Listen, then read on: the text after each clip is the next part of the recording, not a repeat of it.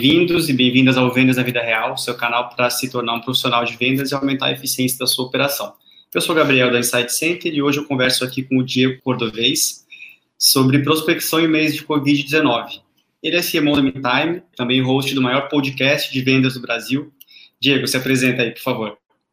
Cara, Gabriel, mais uma vez, obrigado, cara. Primeiro pelo convite que veio há meses atrás, a gente vem conciliando agendas, depois tu aceitou participar também do Cast for Closes, é um prazer estar aqui conversando com a tua audiência, contigo novamente sobre prospecção. Tem muita gente ansiosa, muito vendedor ansioso por aí, né? Tempos difíceis para se prospectar. Como tu mencionou, meu nome é Diego, sou um dos fundadores da MeTime e a gente tem como missão levar conteúdo sobre Inside Sales para o Brasil já fazemos isso há quatro anos, com um certo reconhecimento aí.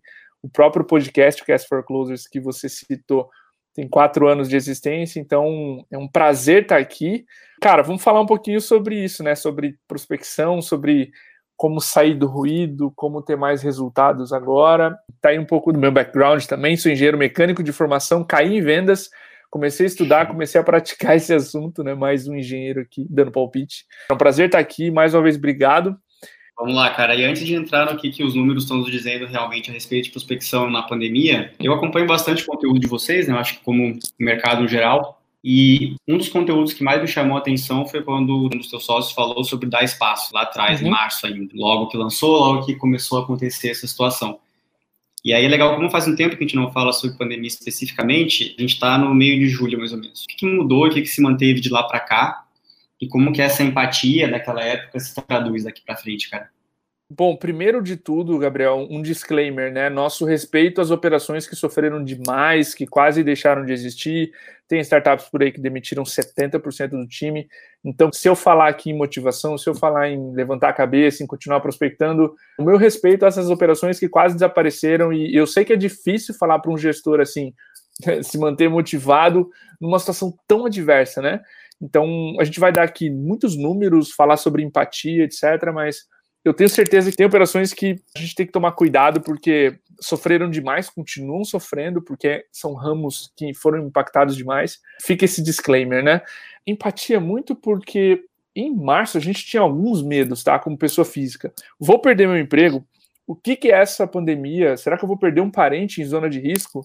E empatia vem de respeitar esses medos antes de tentar vender para alguém.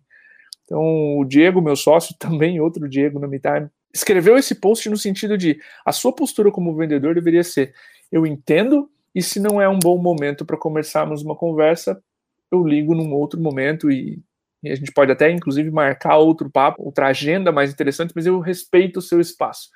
E eu acho que fui muito feliz, a gente lançou esse post na newsletter da MeTime, foi para o LinkedIn e a recepção foi muito boa, porque exatamente nós tínhamos muito medo. E o que, que não existe mais de março para cá? Aquele pânico inicial que a gente tinha passou. A gente está na data da gravação, quatro meses dentro dessa pandemia, a gente já sabe os sintomas, a gente já sabe as complicações, qual é o grupo de risco, a gente já viu parentes e amigos pegando, não é tudo isso para algumas pessoas, né, para boa parte da população, os sintomas não serão muito graves, então um pouco daquele pânico cessou.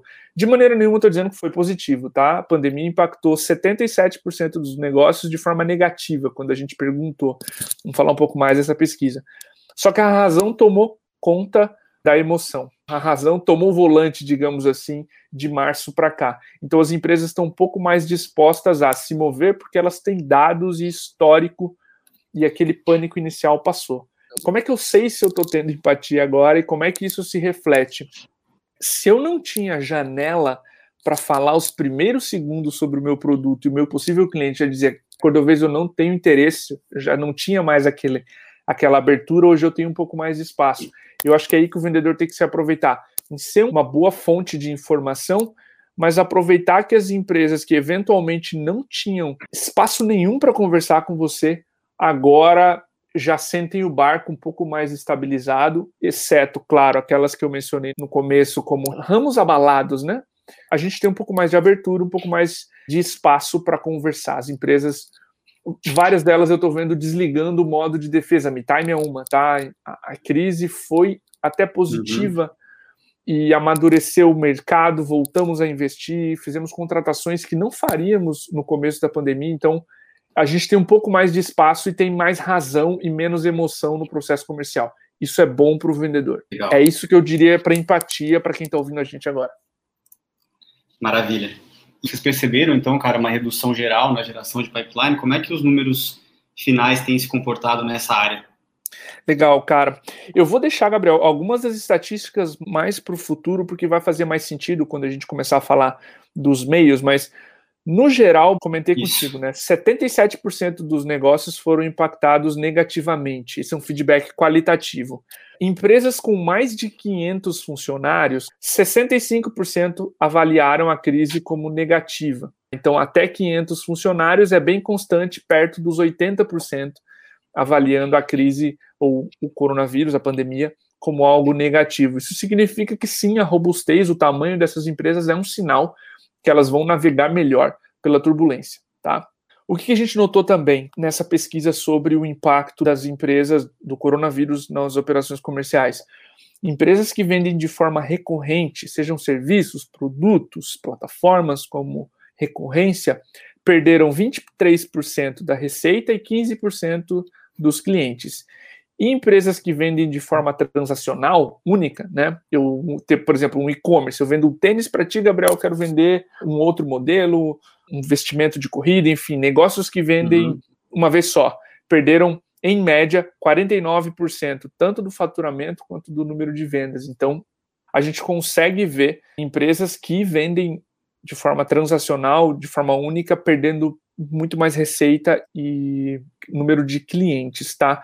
Tem alguns setores que foram muito impactados, como indústria e manufatura, 100% dos respondentes avaliou como negativo, agências de marketing, consultorias, são ramos de atuação que foram bem afetados, tá?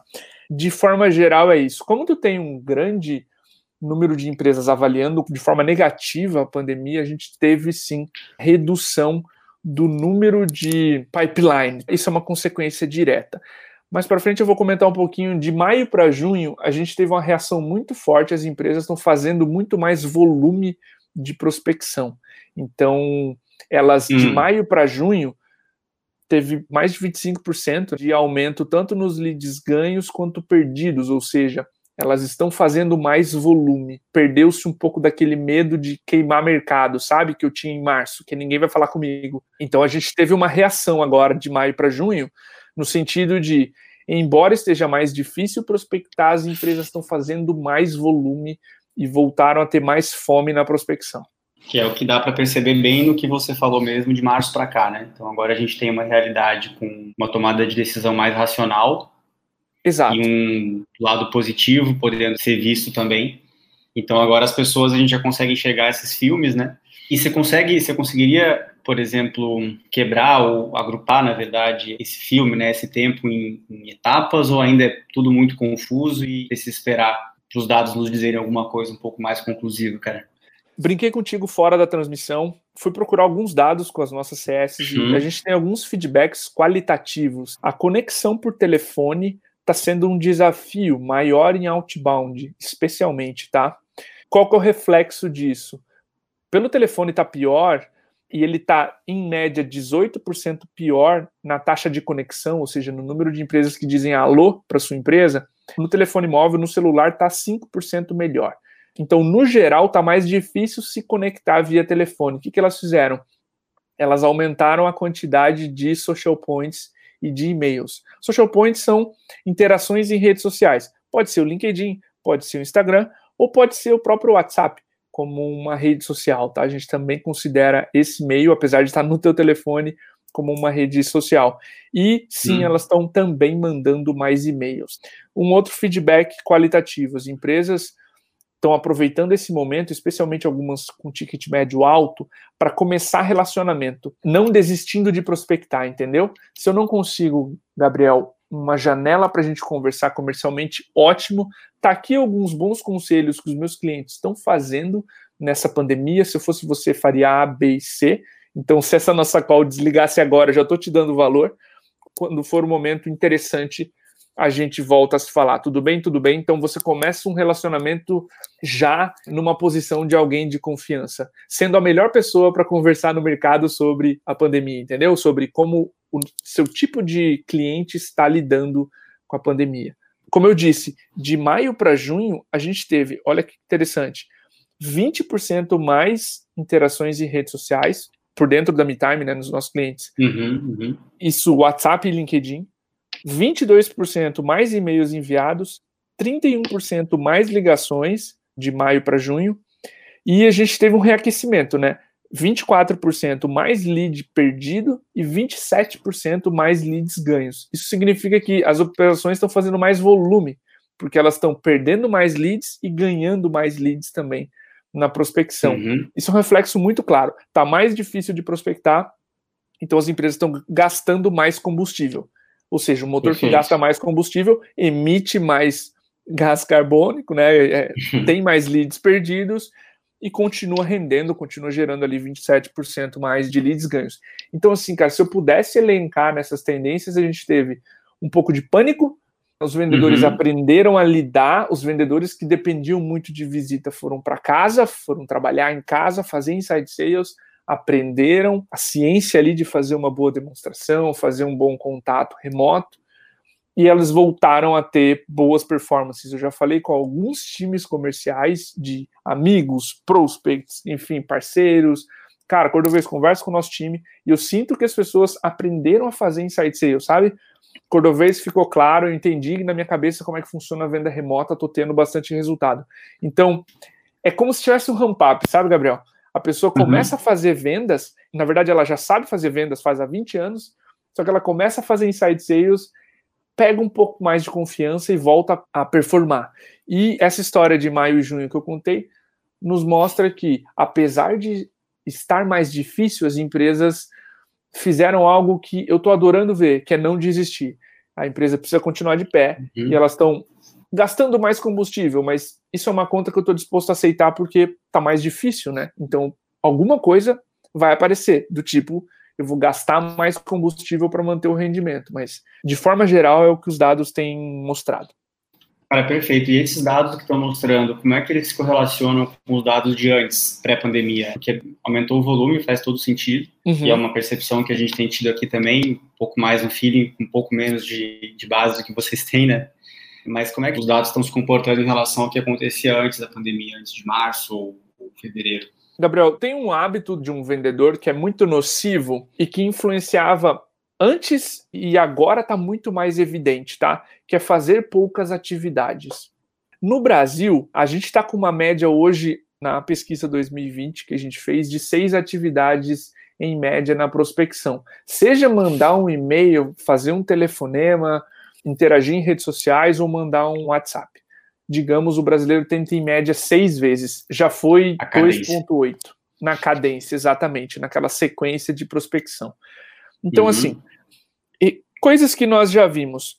Demora em média 4,4 atividades para ganhar um lead e 4,8 é quase a mesma coisa para perder um lead. Então, quando você faz duas, você está num limbo. E isso Sim. é antes ou depois do coronavírus. Então, isso já é uma boa prática que a gente gostaria de adiantar aqui para o vendedor.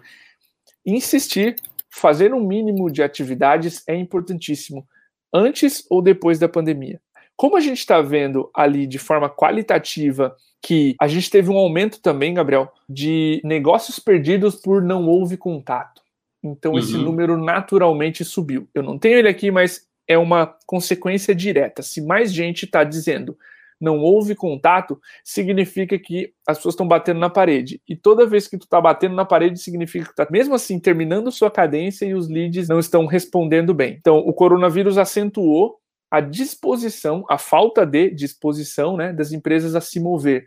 A terceira ação mais popular que os gestores de vendas tomaram, Gabriel, congelamento de novos projetos. Uhum. Da mesma ordem que descontos e congelamento de contratações. Então, pensa bem, se o meu gestor comercial parou de contratar, congelou o projeto e começou a dar muito desconto, significa que ele está preocupado com a crise e logo a disposição a se mover é muito baixa. É isso que os dados mostram pós-Covid. Antes do, tá. do coronavírus, esse era o principal impacto: tentar pouco. E aí a, as prospecções normalmente falhavam demais. Esse é o primeiro erro clássico ali, quando eu estou tendo uma prospecção ineficiente. A primeira parte é corrigir geralmente, e é um desafio grande mesmo, cara. A gente percebe aqui também a necessidade de aumentar a quantidade de atividades por cadência, mas é porque tem um, um viés de percepção super complexo nessa hora, porque como o retorno por atividade das últimas atividades, ele é muito menor do que o retorno por atividade das primeiras, uhum. gera uma percepção muito clara que não vale a pena fazer mais atividade, porque o resultado todo está no começo, só que esse todo eles consideram um somatório que é super importante em relação à geração de oportunidades. Quem conseguir fazer o cálculo até a última linha, vai perceber um negócio gritante, né? Sim. Tu mencionou algo muito espetacular. A gente viu isso em números, olhando os dados da MeTime. A gente pegou toda a massa de leads ganhos nos primeiros dois anos da empresa e analisou. 93% dos leads ganhos exigiram olha bem, oito ou menos atividades. Significa que no começo da prospecção eu tenho muito ganho se eu passo de três para quatro tentativas. E só 6%, né, de 93 para 99,9% da oitava à décima sexta. Então eu tenho uma relação de custo-benefício, que é o que tu falou, muito grande na prospecção. Se eu faço até oito, atividades, eu já tenho um ganho imenso, muito mais do que uhum. se eu uhum. fizesse duas, três. Exato. De novo, como tu disse, da oitava para frente, eu já tenho muito esforço para ganhar muito menos leads, porque a maioria já respondeu até a quarta, quinta ali, como eu estava comentando.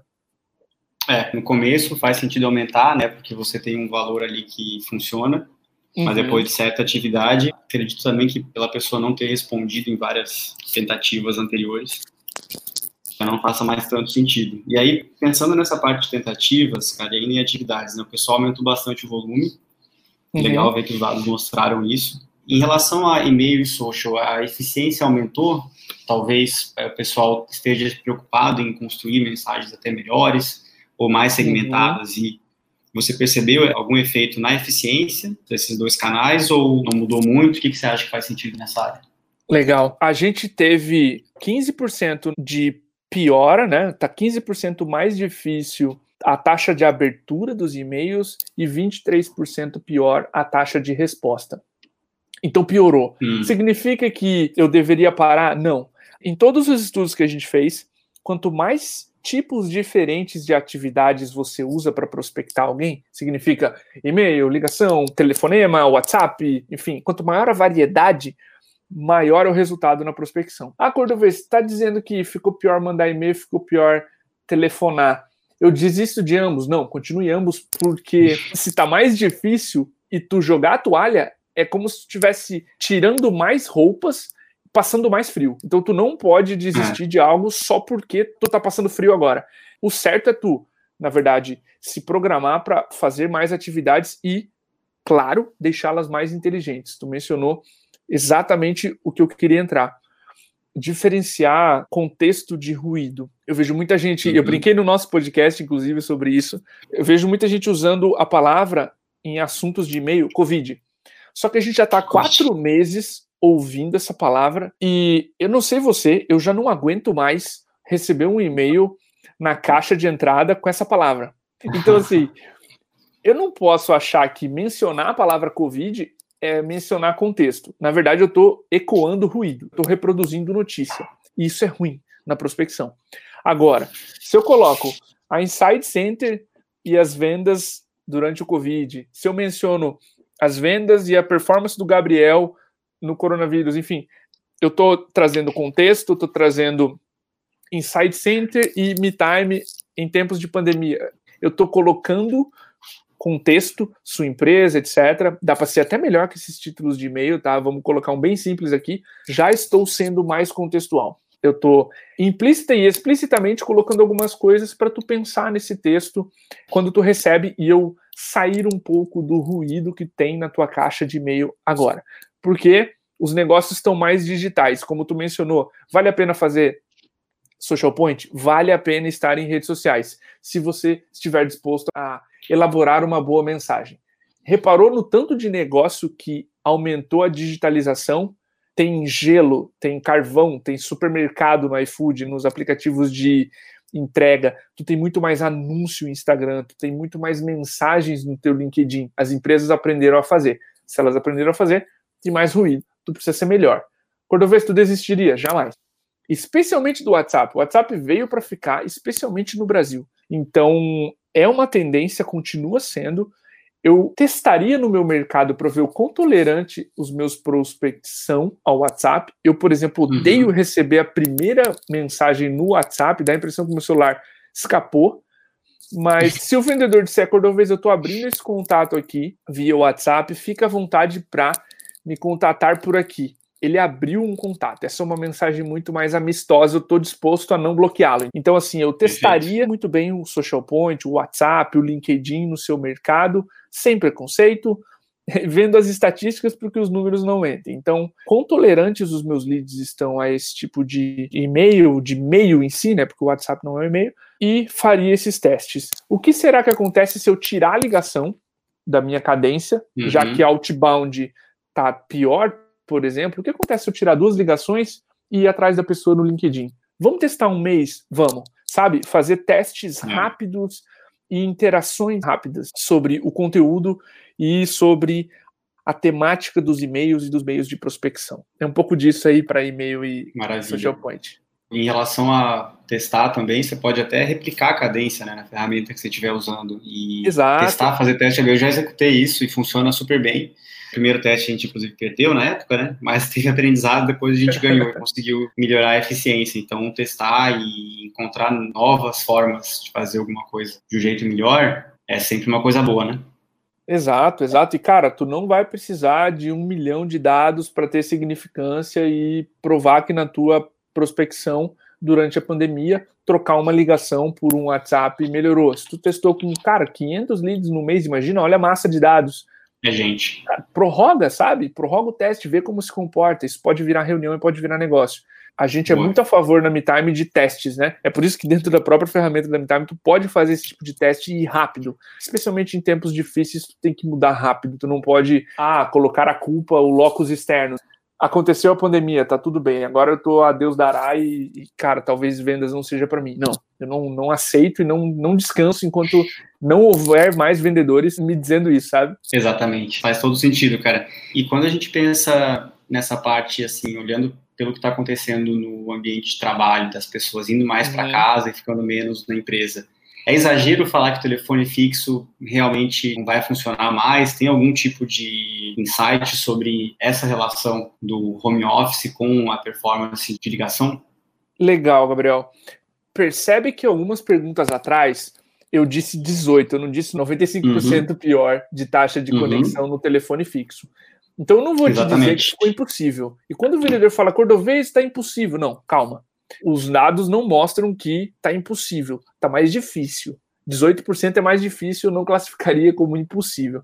Então, meu trabalho é tranquilizar o vendedor de que não, calma, não está impossível. Dois, o que, que você está falando na call? Você parece um atendente de telemarketing, porque agora todo vendedor de inside sales pode carregar o rótulo de operador de telemarketing. E qualquer energia que você liga, simula uma ligação para mim. Enfim, eu vou investigando o que, que ele está uhum. dizendo na ligação. Já falamos de contexto e ruído, né? Só ficar reproduzindo uhum. conteúdo ou Covid, etc., é não vai te ajudar. Né? É a mensagem, exatamente. Tu mesmo brincou no nosso podcast que tem coisas, o Covid acentuou erros, vícios e virtudes, como diz aquela música, né? Acentuou erros e acertos da nossa operação. Não dá para culpar a pandemia por todos os problemas que a sua operação tem. É uma hora da gente melhorar discurso, mas de forma alguma eu tiraria o telefone da prospecção. O brasileiro ainda precisa do telefone para se conectar. As ligações telefônicas hoje são em torno de 40, 50% das atividades de uma cadência. Então pensa assim, numa cadência de oito atividades, eu estou falando de quatro, cinco, às vezes de se é 12 atividades de prospecção, estou falando de cinco, seis tentativas de ligação o famoso método PPT, né? Pegue a porcaria do telefone e ligue, porque ele ainda funciona, não é impossível. A empresa, o que, que ela fez? Home office, ok. Só que a MeTime redirecionou o telefone fixo dela, até porque a gente tem cliente para atender e para caramba, para o telefone da Gi, que é do nosso suporte. A Gi atende uhum. o telefone da MeTime no celular dela. Não está impossível falar com a MeTime. Uhum. Então uhum. as empresas não sumiram do mapa. Tá um pouco pior falar o telefone fixo, porque sim, elas não estão mais no escritório, tem muito menos gente. Mas não é impossível. De novo, para o vendedor bom que está com uma mensagem legal, ainda é possível. Claro, ressalvas a mercados que não deixaram de existir nos últimos meses, né? mercados e as empresas vão ter momentos diferentes, né? E a gente sempre tem que respeitar, entender esses momentos, tentar adaptar e, e trazer o que a gente enxerga de melhor, né? E essa perspectiva dos dados é super rica. Diego, o que você enxerga assim, um pouco de opinião pessoal sobre o ganho de eficiência que as empresas tiveram nessa época e que pode ser mantido? Você tem percebido alguma tendência no que está acontecendo agora?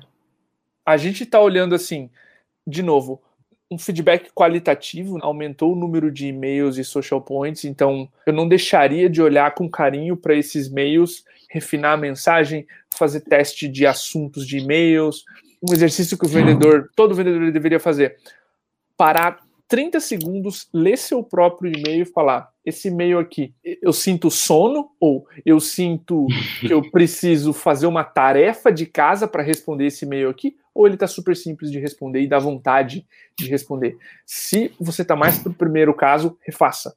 Então, tem algumas boas práticas, a gente pode mergulhar nelas, que as empresas estão fazendo. O que eu sempre aconselho, Gabriel, em tempos difíceis, back to the basics, né? Volte ao básico, volte ao que nunca vai deixar de ser verdade.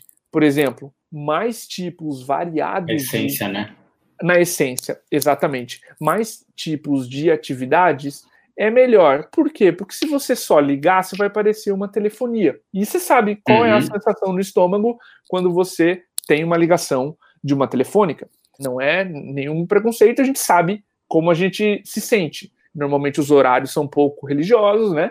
Esse tipo de ligação. E se você só usar ligação, a cadência vai ser agressiva. Use e-mail, use o LinkedIn se os seus prospects estiverem lá. Se for comum para os seus prospects estarem no Instagram, use o Instagram. Se eles têm conversas comerciais lá, pode usar. Você não vai ser visto como alguém que está assediando ali, está sendo abusivo e, e fazendo algo nada a ver, que é prospectar no Instagram. Então, quanto mais estruturada é a prospecção, quanto mais meios diferentes ela usa, melhores são os resultados. A gente não pode voltar para velhos hábitos do tipo tentei a segunda vez e estou incomodando. Você tem um compromisso com as suas empresas, com seus clientes, que é não desaparecer. E para não desaparecer, você precisa uhum. continuar vivo, performando, então não desista. Uma coisa que eu diria para os vendedores tem um exercício interessante que é ligar para os seus clientes que acabaram de fechar, que você tem mais intimidade, e fazer algumas perguntas do tipo, cara, como é que você está lidando com a pandemia? Por que, que no meio da pandemia tu decidiu ficar ainda com a gente? Por que, que tu está aqui? Ou por que, que no meio da pandemia tu decidiu contratar e virar um cliente e não fugir de nós? Uhum. E anotar esses argumentos, porque ao anotar você se torna como eu brinquei no começo, a melhor pessoa para conversar no seu mercado sobre como lidar com a pandemia. E se você Sim. é essa pessoa, você não é visto mais como um vendedor, você é visto como um porto seguro. Eu tenho certeza que, de novo, começando um relacionamento, não forçando a barra, quando as coisas melhorarem, essa empresa vai falar contigo, porque a experiência foi incrível. Ou, no máximo, se fechar com um concorrente e der algo de errado, ele vai lembrar de você. De performance, de boa prática, Gabriel, eu diria isso, sabe? Volte ao básico, volte para a cartilha, uhum. que é nunca tentar pouco e sim tentar razoavelmente, seguindo um método que a gente chama de cadência, mas na verdade é um método estruturado de fazer a prospecção, uhum. usar vários meios diferentes, ligar sorrindo, ligar com energia, manter uma visão positiva sobre a pandemia, tudo é temporário e isso também vai passar. Famosa frase, né? Isso também vai passar. Gosto muito da visão, da abordagem positiva que vocês trazem. Você especialmente, mas o mercado da MeTime uhum. também. Concordo bastante com essa forma de ver. No final de tudo, Gabriel, se você não acredita que você consegue me apresentar algo razoável, tu vai ligar achando que vai me incomodar e isso já te põe, sabe a uhum. síndrome do Doberman? o cachorro sente o seu medo, o cliente também sente. Se você não tem essa visão de que tu precisa continuar em pé, a tua empresa também firmes e operando, tu se põe numa posição de que tu vai se encolher na ligação. O vendedor sem confiança é um dos profissionais mais abalados e especialmente o vendedor sem confiança tem um feedback muito rápido de que ele precisa daquela confiança, que é ele não consegue falar com ninguém. Então, acho que esse viés positivo, ele traz muita energia assim para o vendedor falar, cara, era isso que eu precisava ouvir, vamos embora. Então eu nunca uhum. entro num webinar admitindo o vendedor entregar os pontos, porque é uma profissão linda, a gente tem muito dado no mercado e só tem um caminho, sabe? Que é passar por cima das tuas Exatamente. dificuldades e ser um profissional melhor. Então, acho que esse é um recado assim sobre performance, sobre atitude em vendas, sobre ownership, sobre responsabilidade. É sua responsabilidade, não da pandemia. Isso é para qualquer profissional e para o vendedor também. Cara, eu acho sensacional principalmente essa abordagem do vendedor como uma responsabilidade para o cliente dele, né? De você não sumir, de você não desaparecer, de você continuar prestando serviço, porque no final do dia todo o processo de vendas, toda essa lógica que a gente está trazendo de geração de pipeline, o que está fazendo sentido e o que, que não está fazendo sentido nessa fase, que é uma fase diferente, é muito na linha de você ajudar o seu comprador a comprar, né? Nossa, total, total. Quando eu conversei com o Matt, Matt Doyle, CRO da Rock Content, ele, eu sempre gosto de citar o gringo, porque além de ser um cara espetacular, ele disse, Diego, tu me conhece, tu conhece o processo da Rock, eu não admito aqui dentro a palavra fechamento. E eles chamam de ah, é. abertura. É. E eu acho essa mentalidade muito bonita, porque o fechamento ele traz a ideia de que acabou e especialmente para negócios recorrentes está só começando. Então, se você ajuda a comprar, você está começando a venda com essa mentalidade de é só o começo, né? De uma parceria que vai durar bastante tempo. Eu acho que isso traz a mensagem correta para o time, para o vendedor, para o cliente, enfim. Estamos começando algo de longo prazo.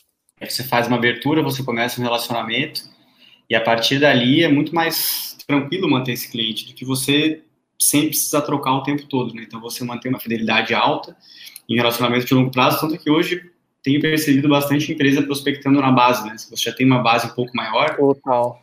via cross-selling, via canais, que você já tem uma proximidade, então todas essas lógicas aí para prospectar vão ajudar bastante. Mas Diego, eram essas perguntas. Muitíssimo obrigado pelo conteúdo. Gerou um baita valor, aprendi um monte de coisa.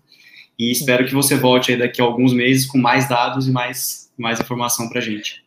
Maravilha, Gabriel. Estou à disposição de você e da tua audiência. Quem quiser me procurar, Diego Cordovez no LinkedIn, pode chamar ali. Eu tenho um contrato, eu brinco, um contrato não assinado com a MeTime de responder todo mundo por ser a imagem da empresa. Então, me procurem. Duvidou de algum dado, Quer criticar alguma opinião que eu dei aqui, fica muito à vontade. Eu vou adorar responder todo mundo. Mais uma vez, obrigado pela oportunidade. Espero que mais do que dados eu tenha encorajado a audiência do Vendas na Vida Real a seguir, a ser melhor e a evoluir.